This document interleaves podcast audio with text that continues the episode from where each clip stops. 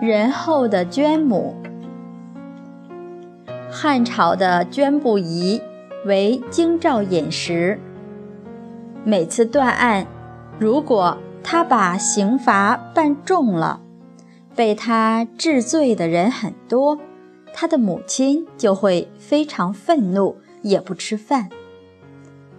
假如他尽量的让牵扯的人少一点。好多的人能活下来，他的母亲就非常高兴。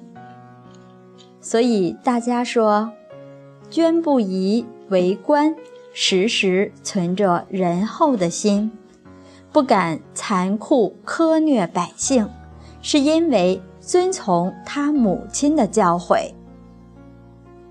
在汉朝时，国家的法令里有连坐罪。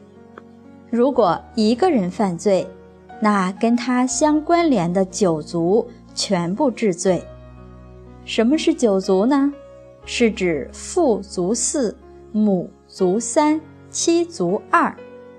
父族四就是指自己一族，出嫁的姑母及其儿子，出嫁的姐妹及其外甥，出嫁的女儿及外孙。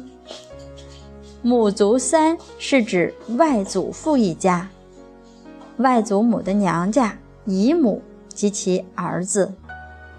妻族二是指岳父的一家、岳母的娘家。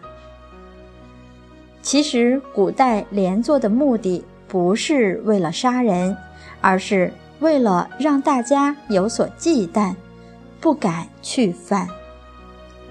细推之，古代的那些刑罚也是有它的道理的。所以，捐不疑在那样的社会地位下还能顺从母亲，可见母亲的教诲对他影响之深。